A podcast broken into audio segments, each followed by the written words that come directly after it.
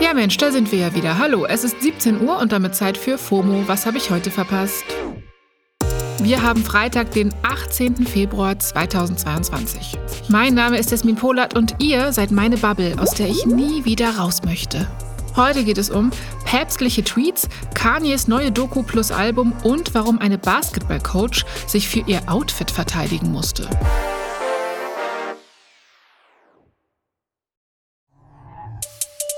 Ich habe es die Woche ja schon mehrfach gesagt, Twitter wird für mich immer mehr zu einer Art Büchse der Pandora, in der sich PolitikerInnen und Normalos wie ich einfach hauptsächlich auf die Nerven gehen.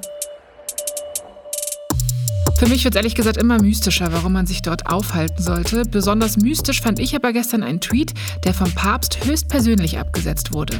Okay, naja, vom deutschen Account von Papst Franziskus. Der Papst hat ja so einige auf Twitter, zum Beispiel in Spanisch, Portugiesisch und so. Sein englischsprachiger Account at Pontifex ist quasi der OG, der hat fast 19 Millionen Follies. Der deutsche Ableger at pontifex-de hat mehr als 665.000 FollowerInnen. So, und genau der hat gestern getwittert, die brüderliche Liebe ist wie ein Fitnessstudio des Geistes, wo wir uns Tag für Tag mit uns selbst auseinandersetzen und ein Thermometer für unser geistliches Leben haben. Was? Also bevor ich jetzt in die Tweet-Exegese gehe, möchte ich euch die Frage stellen, was zur Hölle meint Papst Franziskus damit? Könnt mir gerne eure Antworten per Mail an fomo.spotify.com schicken, ich lese mir das mal durch. Naja, wie es in die Timeline hineinschallt, schallt es natürlich hinaus. Die Takes und Trokos waren in 0, nix da. Es wurde getwittert, okay, argentinische Rupikor, in Anlehnung an die Dichterin und weil der Papst Argentinier ist. Oder, Leute, passt auf mit Weihrauch und, alles okay bei ihm? Ja, ich glaube schon. Einige sind dann nämlich drauf gekommen, dass es sich dabei sicherlich um eine automatisierte Übersetzung handelt und das zum Beispiel auf Englisch ganz anders klingt oder sogar auf Latein. Auf Englisch ist zum Beispiel keine Rede von einem Thermometer, sondern dass man sich selbst an der brüderlichen Liebe messen kann. Ob das jetzt auf Englisch mehr Sinn macht, ist natürlich Glaubenssache. Vom Papst kommen wir zu Jesus, also dem Rapper Kanye West. Der ist ja die letzten Tage omnipräsent im Internet, vor allem auf Instagram mit seinen ja, Tiraden. Aber es gibt jetzt auch eine Doku über ihn und die ist echt cool. Deswegen sage ich jetzt mal, willkommen bei Bingen am Freitag. Ja, Genius heißt die Doku und ist eine Trilogie, die Ye von seinen Anfängen bis jetzt begleitet. Der erste Akt ist seit vorgestern auf Netflix zu sehen und beim Schauen habe ich mich wie eine kleine Fliege an der Wand gefühlt. Man sieht Ye durch viele Emotionen und zum Beispiel das Büro vom Plattenlabel Rockefeller laufen. Er spielt den Angestellten seine Musik vor, aber niemand hört ihm richtig zu. Trotzdem verkauft Ye weiter seine Beats und glaubt an sich. Und da hat sich der Glauben auf jeden Fall gelohnt. Er ist ja ein Superstar geworden. Die Doku ist deswegen so krass, weil sie Ye quasi von Anfang an auf seinem Weg begleitet. Sein Freund, der Comedian Cody Simmons, war dafür jahrelang mit dem Camcorder an seiner Seite und Ingenious ist deswegen Material von über 21 Jahren dabei. Das ist schon echt der Hammer. Guckt da also gern rein. Teil 2 und 3 kommen dann nächste und übernächste Woche. Und wo wir gerade dabei sind, Ye hat auf Insta verkündet, dass sein neues Album Donda 2 nicht auf den gängigen Streaming-Plattformen wie Spotify, YouTube und so weiter sein wird. Nee, Ye hat nämlich vor einiger Zeit einfach einen eigenen Player zum Abspielen gebastelt. Donda Stamp Player heißt der, kostet 200 Dollar und wird mit dem neuen Album dann verfügbar sein. Und Donda 2 soll dann auch nur per Stamp Player abgespielt werden können.